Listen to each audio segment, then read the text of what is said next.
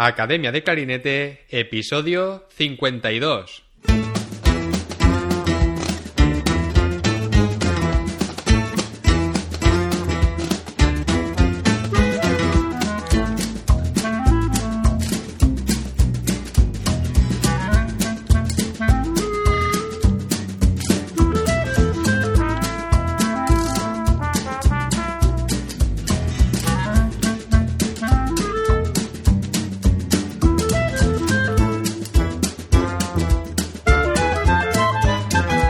Bienvenidos a Academia de Clarinete, el podcast donde hablamos sobre aprendizaje, comentamos técnicas, consejos, entrevistamos a profesionales y hablamos sobre todo lo relacionado con el clarinete.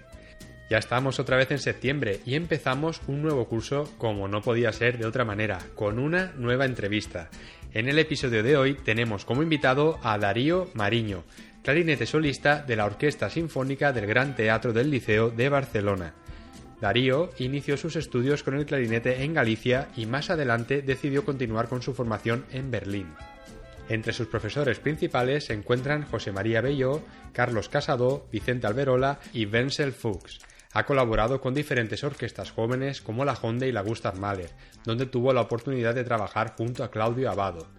Entre los años 2010 y 2012 fue academista de la Karajan Academy en la Filarmónica de Berlín y desde entonces colabora como primer clarinete con orquestas como la Filarmónica de Berlín, Madre Chamber Orchestra y algunas de las mejores orquestas europeas. Antes de conseguir su plaza en la Orquesta Sinfónica del Gran Teatro del Liceo, Darío fue solista de clarinete de la Concerthaus Orchestra en Berlín y de la Orquesta del Teatro Estatal de Kassel. Ha trabajado con directores como Simon Rattle, Valery Gergiev, Christian Thielemann, Daniel Barenboim, Daniel Harding, entre otros.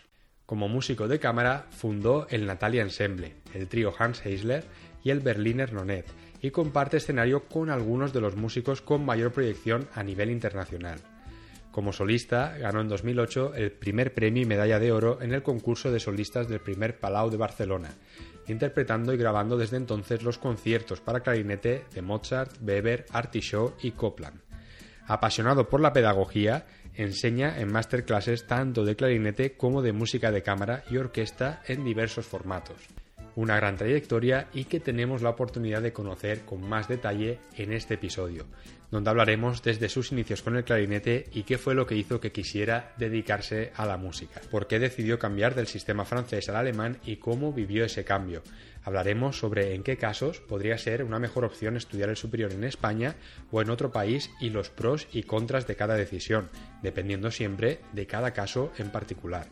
Hablaremos también de su etapa estudiando en Berlín con Wenzel Fuchs, cómo es ser academista de la Filarmónica de Berlín y qué supuso en su carrera. Su primera vez tocando con la Filarmónica de Berlín y la primera vez que tocó como solista en esta orquesta.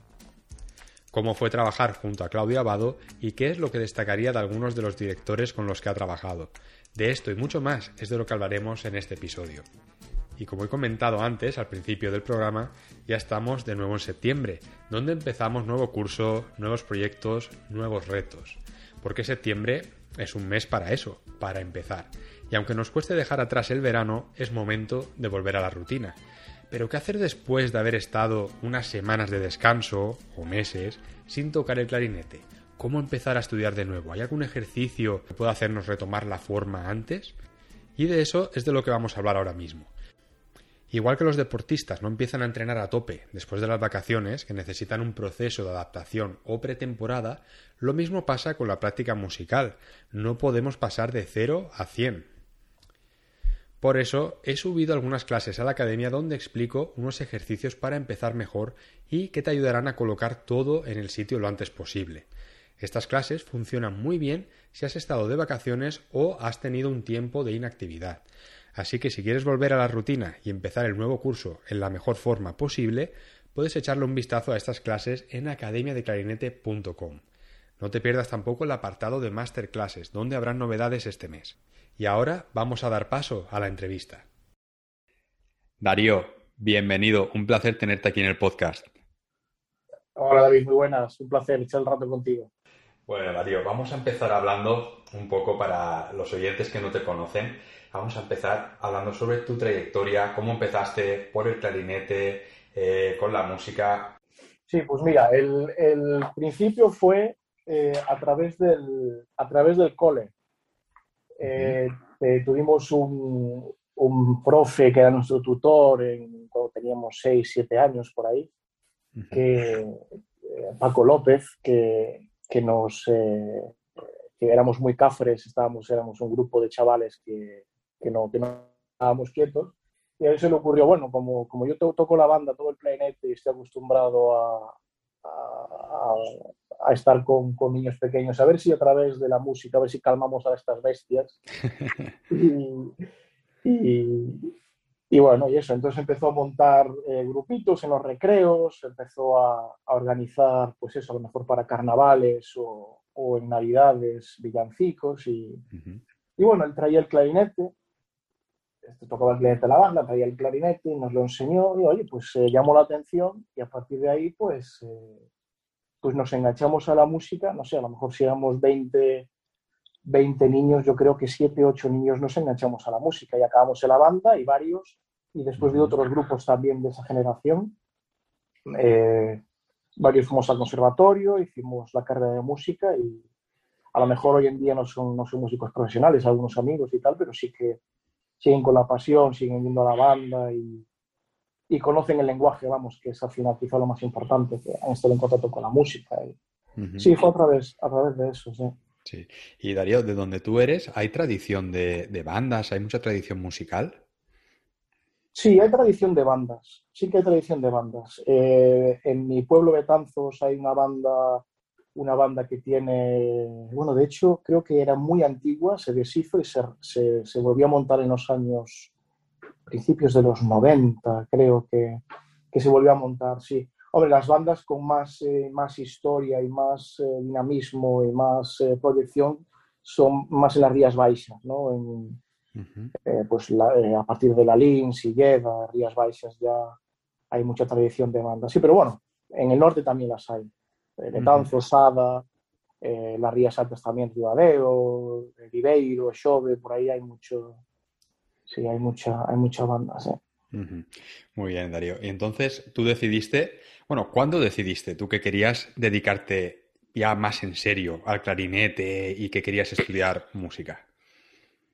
Eh, yo creo que hubo, bueno, un factor muy importante que fue eh, un clic eh, en, mi, en mi cabeza cuando eh, bueno, en mi generación ahora es una maravilla porque ahora ya está todo en YouTube, en Vimeo y otras eh, plataformas audiovisuales, uh -huh. pero en mi generación no había, no había nada de esto y, y, fue cuando empezaron a sacarse los DVDs de, los DVDs de música, ¿no? de grabaciones de conciertos clásicos, hubo ese boom de los años, uh -huh. de los años eh, 2000, a principios del 2000. ¿no?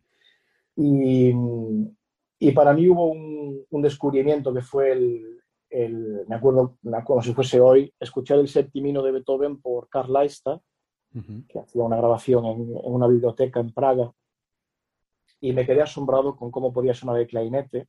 Entonces llamó mi, mi curiosidad y a través de ahí después conocí a, a la Orquesta Filarmónica de Berlín y me empecé a enganchar ya a, a, bajarme todo, a intentar conseguir todos los DVDs. Me eché un amigo que, Santico Mesaña, que está de profe en, en Orense, eh, éramos unos, eh, estábamos para allá, estábamos, oye Santi, ¿has visto la grabación del año? No sé qué tal, con tal cual. Y, y sí, eso fue esa curiosidad que, bueno, ver lo que se puede llegar a hacer con ese instrumento que tú tienes en las manos en tu pueblo, ¿no? En, uh -huh. Y ese fue uno de los, una de las motivaciones, digamos, internas. Y, otra, y la motivación externa fue que cuando yo tenía unos 16, 15, 16, 16 años, vino a Betanzos eh, Guy Deplure, el que era el solista de la Ópera de París y profesor en, en Superior de París de tanta, tantas generaciones de, de clarinetistas fabulosos.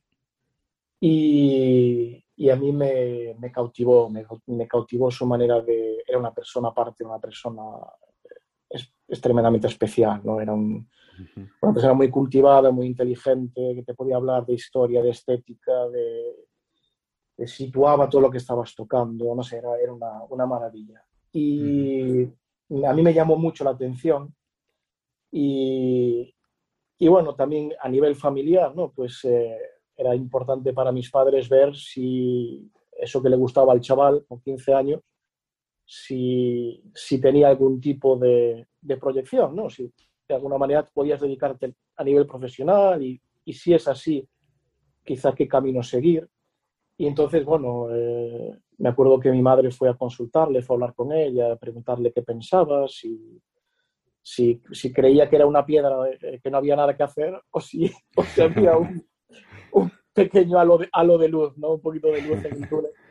Y, y, no, él animó, animó y dijo que, que la, el mundo de la música es un mundo que no es fácil, pero que, uh -huh. que animó a, a, tirar para adelante. Y, y, yo creo que se fue, fueron los dos inputs, una, un cambio interno al, al, ver lo que se puede llegar a hacer y después esto, el, de fuera también un poquito de, de energía, un empujoncito para, para abrir eh, miras.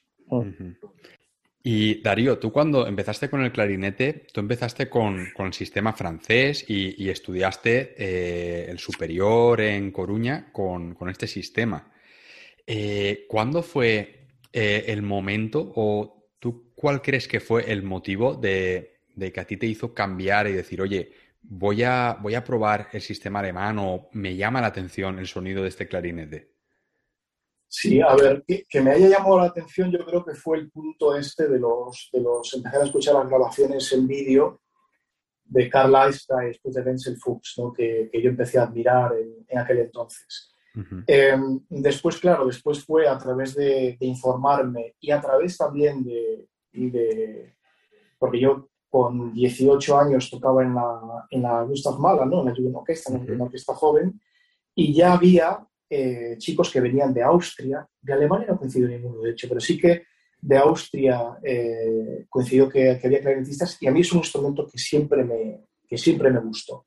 Entonces, cuanto, cuanto más, eh, digamos que también a nivel de desarrollo de orquesta, cuantas más necesidades yo tenía para realizar el trabajo de orquesta, más veía que ese instrumento era lo que yo quería eh, tocar, ¿no?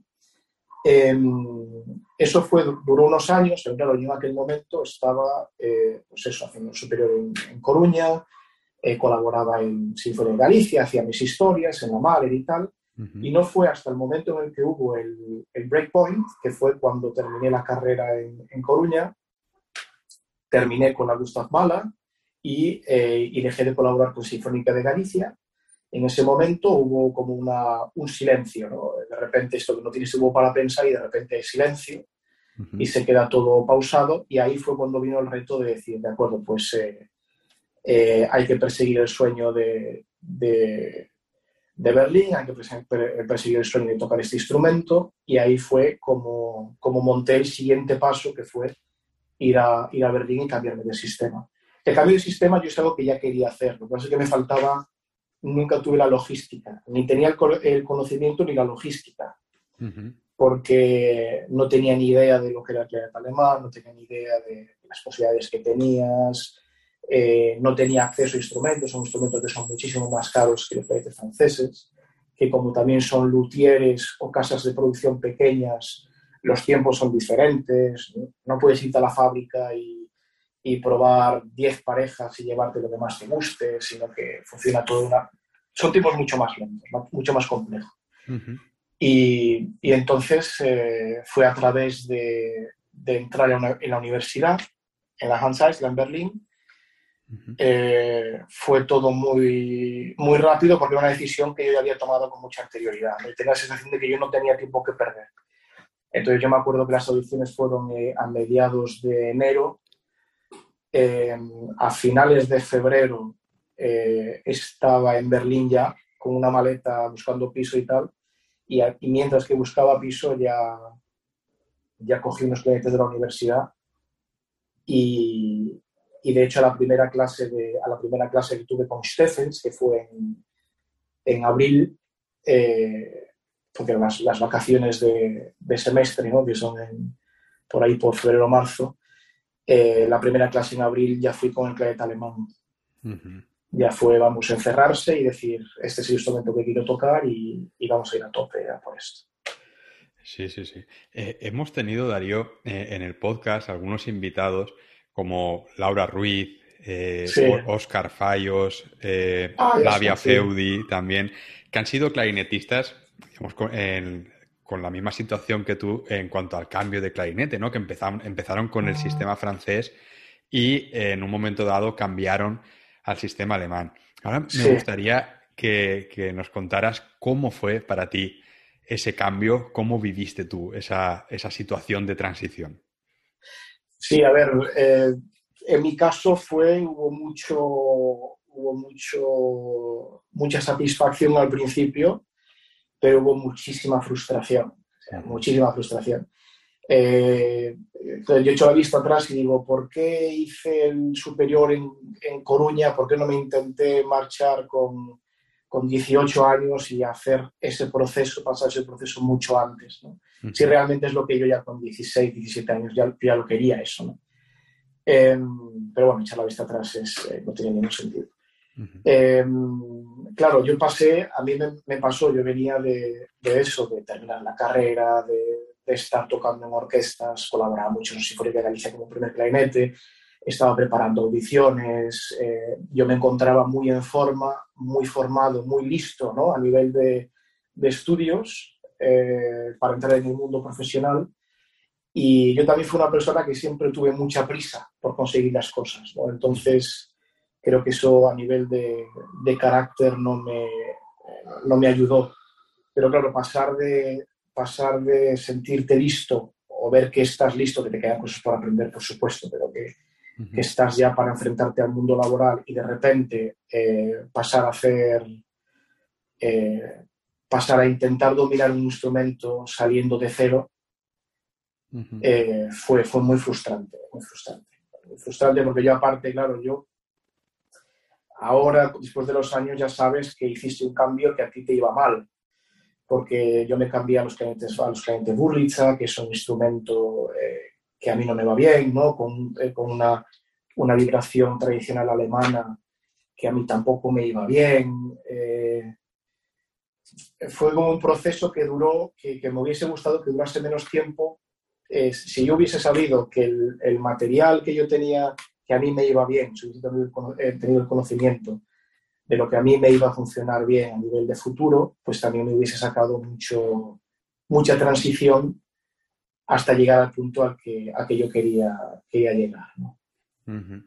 Pero eso, verte, verte que estás tocando, que tocabas pues, eh, que estudiabas todo, que tocabas los conciertos eh, difíciles y que tenías ya pues el repertorio orquestal lo tenías dominado y de repente te ves que empiezas a, a trabajar eso, pues eh, no sé, es, eh, es, un poco frustrante, pero vamos, al final eh, todo, todo bien, porque, porque eres capaz de buscar la motivación y, si realmente lo quieres, pues sales adelante como, como siempre. ¿sí? Sí, Y, Darío, hablando en relación a algo que has comentado antes, ¿no? De volviendo a la, vista atrás, si pudiese haberme ido a, a, Alemania en vez de haber hecho el superior en Coruña, por ejemplo, para los estudiantes que nos están escuchando ahora mismo y que a lo mm. mejor dudan de si están en ese punto en el que van a empezar el superior, porque claro, aquí en España tenemos la seguridad de que eh, necesitamos el título, ¿no? Porque luego vas a hacer una oposición o, vas a presentarte a una prueba orquesta o a una banda municipal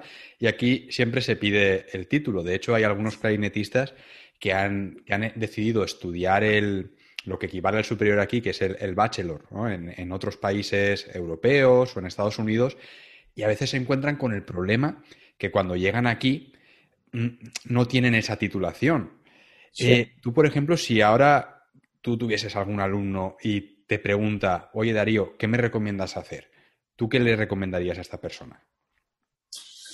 A ver, es difícil hacer una recomendación genérica, es muy difícil. Yo creo que habría que seguir un poco el caso, caso por caso.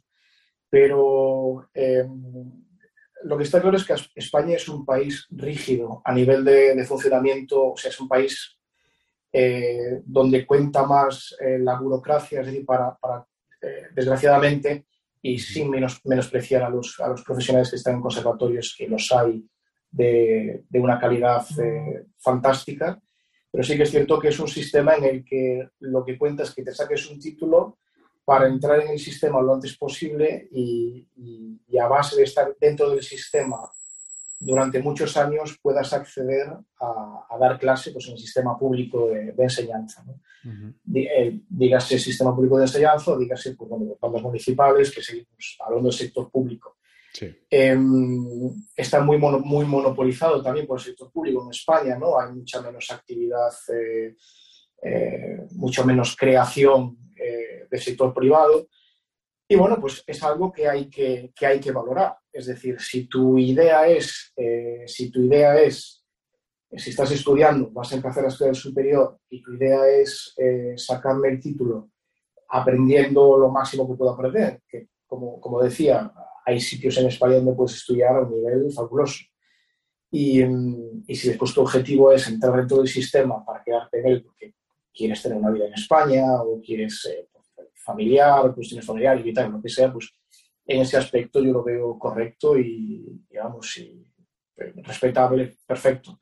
Si tu idea es otra, si tu idea es, pues, eh, em, buscar, pues, eh, la máxima calidad de tu formación y, tus aspiraciones son altas, pues, digamos, ya poder entrar dentro de concursos o, o poder trabajar en una orquesta, este tipo de cuestiones, pues en ese caso el título es, es menos importante, por decirlo de alguna manera. Entonces, según cómo sea el perfil, yo sí veo ese Darío con 16 años que está mirando vídeos de clarinete alemán, loco por su, porque el que, fue el que va a ser su profe, Wenzel Fuchs, y con una orquesta filarmónica de Berlín que, que, se echa las noches mirando los vídeos, pues le hubiese dicho Darío, eh, agarra las maletas y vete a buscarte la vida a Berlín mañana. pero, pero bueno, las cosas tampoco son tan, tan fáciles. Muy bien, Darío. Y vamos a hablar ahora de, esta etapa eh, cuando te fuiste a, Berlín. ¿Tú conociste a tu profesor, eh, Wenzel Fuchs? ¿Lo conociste antes de irte a, Berlín dando clases con él? ¿O, ¿O, ya lo habías escuchado tanto tocando en la orquesta que dijiste, quiero, quiero estudiar con él? Sí, yo quería, eh, quería estudiar con Wenzel y era mi reto y era mi... Quería Wenzel y quería Filarmónica de Berlín, quería aprender, aprender en esa escuela, quería formarme en, esa, en esa cultura de, sonido, de musical, quería eso, ¿no? Sí que es cierto que, claro, la logística en aquel momento eh, no ayudaba porque eh, yo tocaba clarinete francés, en esa orquesta y no había manera de aprender con clarinete francés y Benson no daba clase oficialmente en ningún sitio. Entonces, em, a través de, a través de Dominic Volendeva, Dominic Volendeva es el inglés de la Filarmónica de Berlín, y él preparaba las maderas, muchas veces preparaba las maderas, maderas en la, en la Mahler, en la, en la Gustav Mahler Orquesta. Entonces, hablando con él un día, me dice, Darío, ¿por qué no, ¿por qué no tocas para Steffens? Steffens era el, el, el, antiguo solista de la Filarmónica, el, otro, el otro hombre alemán, ¿no? antes de la plaza de Andy, la plaza que sacó Andy, sábado después. Em, él estaba en la orquesta y estaba también en la, en la universidad, en la Hans Eisler. Y él me dijo, oye Darío, ¿por qué no tocas para él? Él está en la universidad y así... Eh, y tal. Y, lo, intenté, lo intentamos tocar una vez, no funcionó y lo intentamos, y aparte me acuerdo que estábamos en Salzburgo, con la Mahler, estábamos en el Festival de Salzburgo, y venía la filarmónica que tocaba a los dos días. Y había llegado la filarmónica y me acuerdo que me dijo Dominic, Darío, acaba de llegar, tal, pégale un toque, a ver si... Bueno, al final, con todo el estrés de que si llega, no puede tocar para él. Pero tuve la suerte de que se quedó en el... se quedó atrás, ¿no? Se quedó en la, se le quedó en la cabeza que había un chico que estaba interesado en conocerlo y, él iba al Festival de, Santander. Entonces coincidió que, una chica que, iba a ir, una chica de, Inglaterra, falló y él me dijo, mira, ahí esta chica me falló en, en el festival todo el mes en Santander, vente y, damos clase. Y así fue, me fui para Santander y, lo conocí, con mucha clase, me metí muchísima caña y, y después me dijo, eh, tienes que ponerte las pilas, tienes que trabajar esto, esto y esto, tal. estamos hablando de julio, mes de julio, de mediados de julio hasta mediados de agosto, creo que algo así. Y, eh, y las audiciones eran en enero. Él me dijo que tenía una plaza y que, y que le diese caña. Y, y, entonces entré de esa manera, entré con él a estudiar y, y esto sí que fue un golpe de suerte porque yo aprendía mucho con, con, él, pero digamos que a mí no me ayudaba porque él, esto que te comentaba antes del material, ¿no? Él tocaba eh, eh, burlicha tradicional con cañas y boquilla tradicional alemana, un sistema que a mí no me funcionaba y entonces yo me veía muy limitado a la hora de avanzar y tuve, bueno, pues ese golpe de suerte que es que a, di clase con él un semestre y al semestre siguiente eh, él dejó la orquesta y dejó la, la universidad. Y de manera eh, transitoria le ofrecieron un, un, contrato a Wenzel. Entonces, para mí fue fantástico porque, porque fue el segundo semestre de estar en Berlín, tuve, al, tuve a Wenzel como profe, ¿no? que era, era mi mayor interés, era mi, mi interés. Sí. sí, sí, Y entonces, Darío, tú estuviste entre el 2010 y 2012 eh, como academista en la Karajan Academy, ¿no? Que es la, la, academia de la Filarmónica de Berlín. Eso es. Entonces, eh, allí, por ejemplo, tú cuando entras como academista, eh, tú recibes clases, ¿no? De, de, de Wenzel Fuchs, pero también colaboras, ¿no? Con, con, la Filarmónica de Berlín o, o, no tiene por qué. Sí, eso es. Tú estás dentro de tu, dentro de tu contrato como academista, uh -huh. está ciertas, ciertas horas de colaboración con la orquesta. Uh -huh. Entonces, eh, es, es, por lo que a ti te están becando, ¿no? Te están pagando cada mes y te están becando. Uh -huh. eh, si, bueno, en este caso para los clarinetistas es, está muy bien porque siempre, siempre excedemos el cupo de horas que nos, eh, que nos dan. Si a lo mejor eres academista de tuba o de, o de trombón, pues puede ser que tengas eh, una etapa en la que o una de las dos temporadas que echas, pues que a lo mejor tienes demasiado trabajo. Tal. Pero generalmente clarinete, como, como las, los orgánicos que hacen falta para la filarmónica, especialmente en la era, en la era Rattel, ¿eh? Rattel hacía mucho, mucho estreno, mucha música contemporánea y tal, pues realmente siempre, yo me acuerdo, yo, y bueno, y después, claro, después también podía tomar la orquesta la decisión de, una vez que tú has cumplido tus horas, eh, en vez de llamar a gente de fuera, pues te contrataban a ti como refuerzo. ¿no? Uh -huh. Yo me acuerdo que los, los, dos años que yo estuve, eh, yo creo que a, en enero, eh, diciembre, finales de diciembre, enero, yo ya había finalizado todos los servicios que me, que me eh, correspondían. Y entonces, a partir de ahí, hasta final de temporada, pues te iban contratando. Lo que, uh -huh normalmente tira mucho de la cantera, ¿eh? porque como te estás formando allí, estás desarrollando a nivel de sonoridad, a nivel de estética, pues te tira mucho de, tira mucho de ti. Sí. Uh -huh. y, y, Darío, ¿qué supuso eh, esto para ti, eh, tanto en tu formación como en tu carrera? ¿Te abrió también las puertas de, otras grandes orquestas el haber colaborado con la Filarmónica de Berlín? Sí, a ver, supuso el, por una parte supuso el reto de, de aquel niño ¿no? de, de, de, 16 años que dijo yo quiero tocar, eh, quiero tocar ahí y voy a tocar ahí, voy a hacer todo lo que esté en mi mano para, para tocar ahí.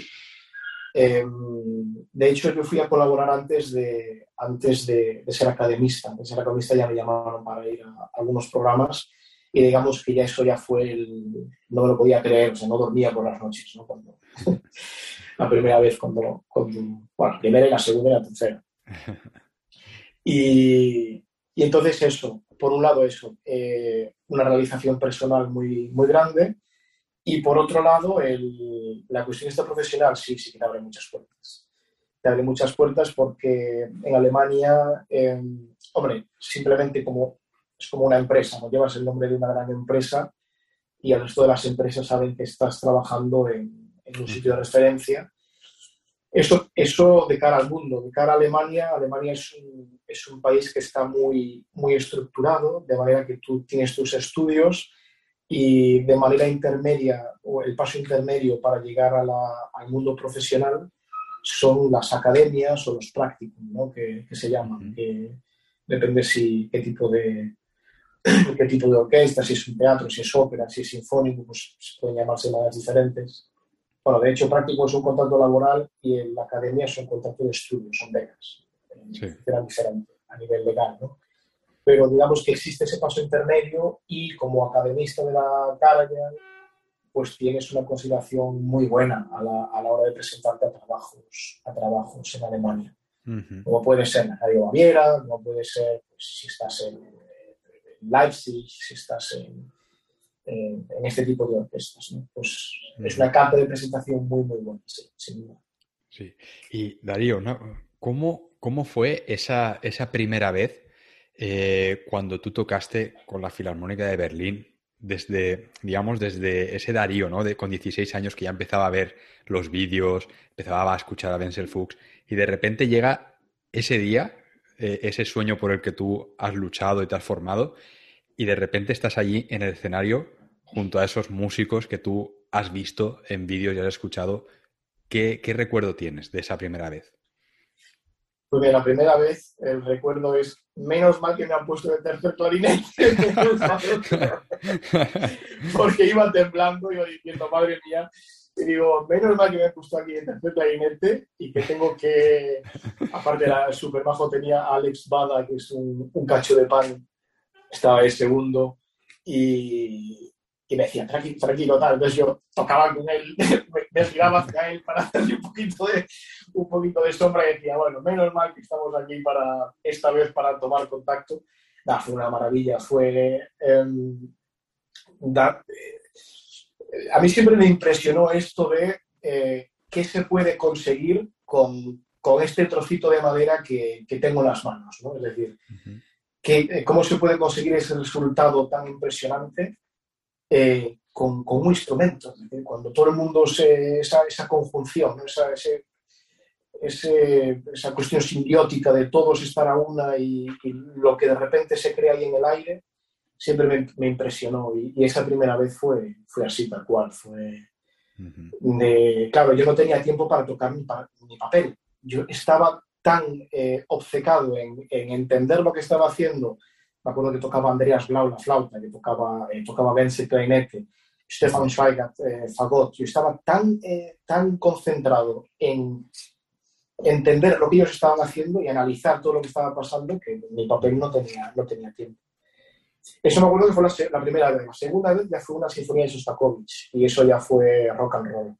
Ahí ya dije, ahí ya dije madre mía, en, este, en esta moto quiero, quiero ir yo, quiero sentarme yo y quiero, Sí. Sí, sí, sí. No, y, la, una de las conclusiones más, más agradables es que te das cuenta de que cuanto más alto es el nivel de tus.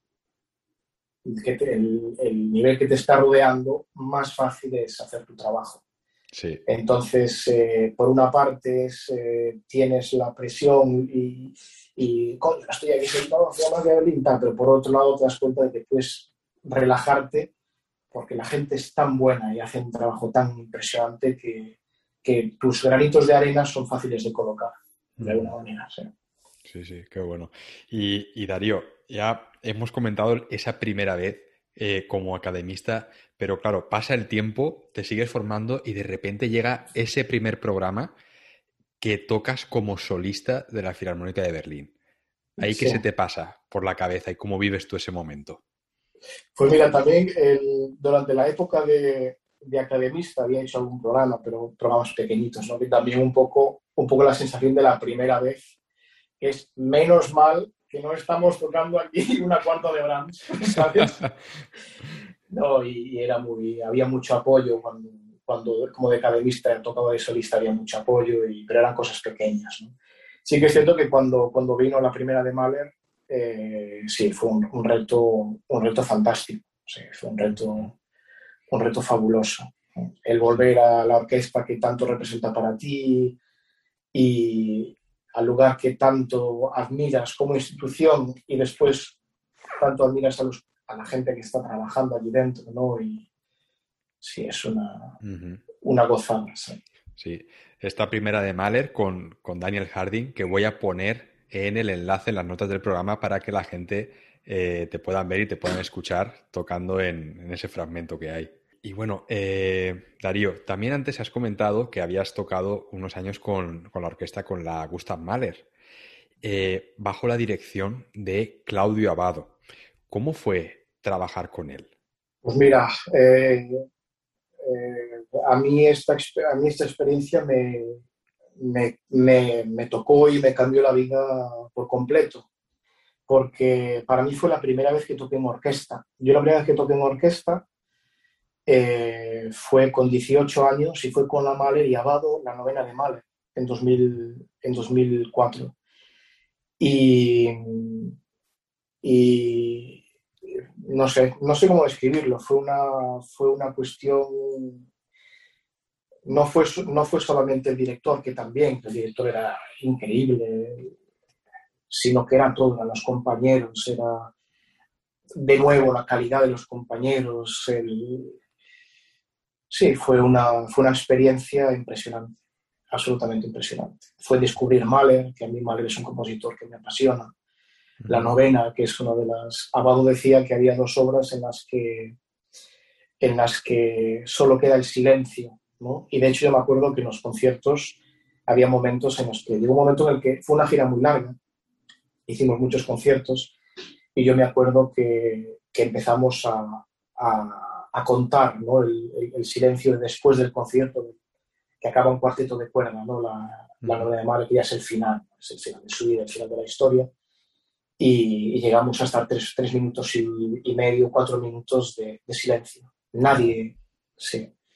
Y él decía eso, que había dos, dos obras, que era el, el novela de Mahler, cuando ya no queda nada, y, y, la, y el Requiem de, de, Verdi, ¿no? Y no sé, fueron, fueron experiencias de eso, que te cambian la... Golpes emocionales impresionantes, aprendizajes también impresionantes que te cambian el, el chip. Mm. Desarrollos muy rápidos en muy, muy, desarrollos muy intensos en un periodo de tiempo muy reducido. Y Darío, tú has tenido la oportunidad de, de tocar con directores como Simon Rattle, Valery Gergiev, Tielemann, Barenboim, Harding. ¿Qué destacarías eh, o cuál, digamos, es el que más te ha llamado la atención cuando has trabajado? Supongo que cada uno tiene ¿no? Lo, eh, algo característico, pero ¿qué destacarías de alguno de ellos en concreto? El que más a lo mejor te ha llamado la atención. Mm, sí, yo creo que cada uno, o quizá cada uno me llama la atención por una, por algo en concreto, ¿no? Y eh, pues mira, Abado, pues eso, el, carisma de Abado y claro, también depende cuando vives a un director, es que también son muchos factores, ¿no? Pero yo me acuerdo claro, Abado yo lo viví eh, prácticamente después de, después de, con, todo el tema este del, del, del cáncer, él ya había hecho su etapa en, en Filarmónica de Berlín, ya estaba como retomando, como cerrando sus caminos, era una persona muy, eh, en ese aspecto muy, muy reflexiva, ¿no? mucho pensamiento a nivel vital y demás. Eh, Amado fue a nivel de carisma. Eh, Tilleman, por ejemplo, cuando a mí, yo lo que hice con Tilleman de, de por romántico, de Strauss me pareció absolutamente delicioso, me parece impresionante lo que, lo que hace Tilleman. Gergiev, eh, me encanta la vida, que también su concepto, su, su moto, ¿no? El, la cuestión de.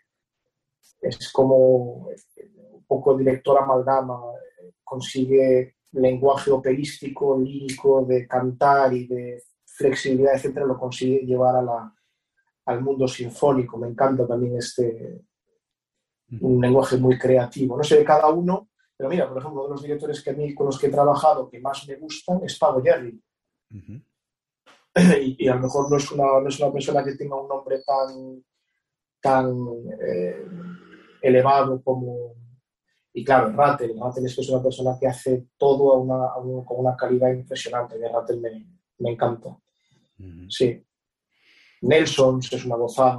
Eh, sí, no sé, hay mucho, depende también lo que tú busques del director, depende qué repertorio toques también. Hay gente a lo mejor un repertorio le va, directores que un repertorio le va muy bien y otro pues no le sienta tan bien, no se siente tan cómodo o, el mensaje no llega tanto. Y, bueno, Darío, tú ahora eh, eres eh, clarinete principal en, la orquesta del Liceo en, Barcelona. Eh, cuéntanos un poco desde cuándo estás allí trabajando y, cómo es tu, día a día en la orquesta. Sí, pues trabajando estoy desde, creo que fue 2019. Se hizo un, proceso de trial largo y, bueno, pero creo que con plaza es 2019. Y, bueno, pues el, día a día en la orquesta, pues es una orquesta de ópera, es un, es un teatro lírico, y, pero que aparte del, del, de la programación lírica, pues eh, se hacen también sinfónicos. Y, y sí, y así es, eh, funciona por producciones, es decir, cada, eh, cada producción eh, para cada producción hay un director, hay diversos casts eh, de cantantes. Normalmente las producciones suelen ser cooperaciones, a no ser que sea una producción de la casa, que, es producción histórica, o, una, producción especial que se haga para, el liceo, teatro del liceo, para que se quede en la casa o se alquile o se venda a otros sitios, no sé exactamente cómo, cómo funciona. Pero si no es así, pues suelen ser colaboraciones con otras casas de ópera que se montan pues es un director de escena, unos vestuarios, un director musical, eh, se hace el proyecto entero y entonces se va, se va viajando ese, esa producción, ¿no? Y, así es, después para sinfónicos pues eh, también se, se, hacen con director titular, se hacen con, directores invitados y, y sí se está intentando hacer ahora música de cámara, eh, darle más importancia a la música de cámara, y esto lo considero un, un punto muy, muy positivo. Y sí, así es. Normalmente se hace un periodo de ensayos X, ¿no? lo, que sea, lo que sea necesario, depende también de, no solamente del requerimiento musical, sino de la, de la exigencia de la escena. Em, pues unas, una semana, diez días, y después se montan pues, eh, funciones. ¿no? y, y, después el funcionamiento del sinfónico pues, es un, un funcionamiento estándar. Es, con una fase de ensayos y uno, dos, tres conciertos los que, los que se programen. Sí. y, anteriormente, Darío, eh, ha sido eh, clarinete solista en Concert House en, en, Berlín. Háblanos también sobre, sobre esa experiencia y cuánto tiempo estuviste trabajando allí. Sí, yo allí estuve, eh, estuve dos temporadas. Eh, tenía que empezar, me acuerdo, en enero, empezaba el periodo de prueba pero empecé dos, tres meses eh, antes porque el, antiguo solista tenía un problema de salud y tal, entonces tuve que entrar antes. Y, sí, allí estuve, pues eso, estuve eh, prácticamente dos años, dos temporadas enteras. Y, sí, fue una experiencia, bueno, fue, fue, fue un trial que no funcionó eh, por, por, cuestiones muy complejas de, de internas, de, bueno, un poquito un culebrón, ¿no? Son en estos casos, bueno, hay veces que, un trial no funciona porque, porque hay claridad y comunicación y hay otras veces que, que es por, por, problemas internos, ¿no? Era la primera, la primera vez que, que se cubría un puesto de solista con Fisher, ¿no? O sea, el, nombramiento de Fisher en Concert House fue un hito, ¿no? Porque eh, Concert House realmente quería tener a un director de referencia y cuando Ivan Fisher aceptó el puesto, pues... Eh, quiso cambiar el sistema eh, de Concert House y hacerlo un poquito a la, pues como lo hacía en el Festival de Budapest, ¿no? Un sistema más abierto, más dinámico, más, eh, menos eh, estructurado, digamos. Y sí, mira, he hecho como anécdota, yo hice ocho rondas en la, para ganar el puesto, hice ocho rondas. Hice tres rondas en, el, en la audición previa, en el Fo Provision, que se llama, e hice cinco rondas en la, en la audición principal, que la última ronda fue que Fisher eh, nos llamó a dos candidatos, entonces nos puso en el escenario y nos dijo, ahora toca de pie y toca este solo eh, intentando producir no sé qué. Ahora vete para atrás en el escenario, siéntate y... bueno, menudo, mareo después de 10 horas allí metido. Sí, sí bueno, bueno una, una, fase de, aprendizaje musical, sin duda, pero también vital y, y, mucha madurez eh, eh, a través de la situación vivida. pero sí, pero muy buenas experiencias. Hay muchos colegas que me llevo de, de, esa época y sí, se queda muy buenas experiencias en la mochila. Sí, sí, sí. Eh, durante todos los años que has estado en, Alemania, aparte de, tu carrera eh, orquestal, ¿has podido desarrollar proyectos con grupos de cámara o has tenido, has tenido la oportunidad de tocar como solista? Sí, como solista, eh, a través principalmente de, de, haber ganado en, Barcelona el primer Palau, que, era un concurso de solistas que el premio, parte del premio eran pues cientos de conciertos de solista. A través de ahí pues se puede tocar de solista en varios sitios y bueno, eh, también a través de que te escuchen pues vinieron más ofertas y más, eh, más posibilidades. Y música de cámara, sin duda, para mí la música de cámara eh, ha sido la, el, digamos, el terreno, el terreno de juego básico para, para poder mejorar y, desarrollar y donde yo también me encuentro muy, muy a gusto personalmente. Cuando es muy, cuando hay mucha transparencia, ¿no? la máxima transparencia y, y las, las, piezas del puzzle son poquitas, pero tienen que estar muy bien colocadas para que todo se mantenga en armonía. Sí, me, sí. Ha sido siempre, a mí la música de cámara me ha encantado siempre. De estos conciertos que pudiste tocar cuando ganaste este, el primer Palau de Barcelona, el premio, eh, que tocaste Mozart, has podido tocar Weber, eh, Artichoke, Copland, de todos estos conciertos, ¿cuál es el que crees que va más contigo? ¿Cuál es el que más te gusta?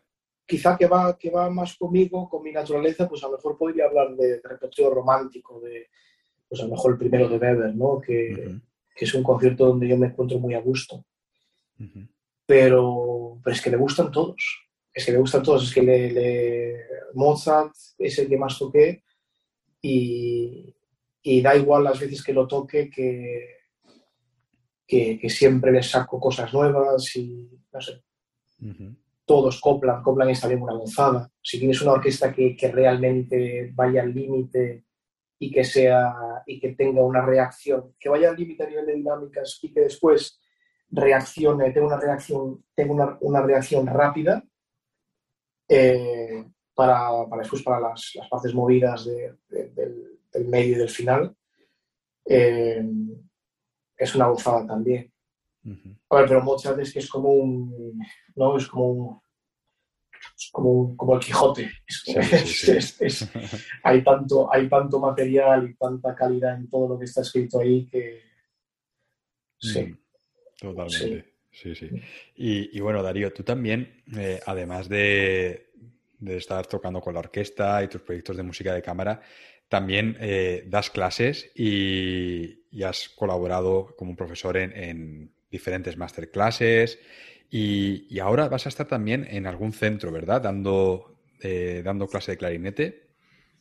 Sí, el, ahora mismo estoy como profesor invitado en, en Musical Arts en Madrid y curiosamente, mira, es que hemos hablado ayer brevemente y ayer me ha llegado la oferta para una nueva escuela que se está creando en, en Valencia, que, quizá, eh, que quizá he aceptado la oferta y, tiene muy buena pinta también una, eh, para empezar en 2022. Curioso, que hemos hablado ayer y no...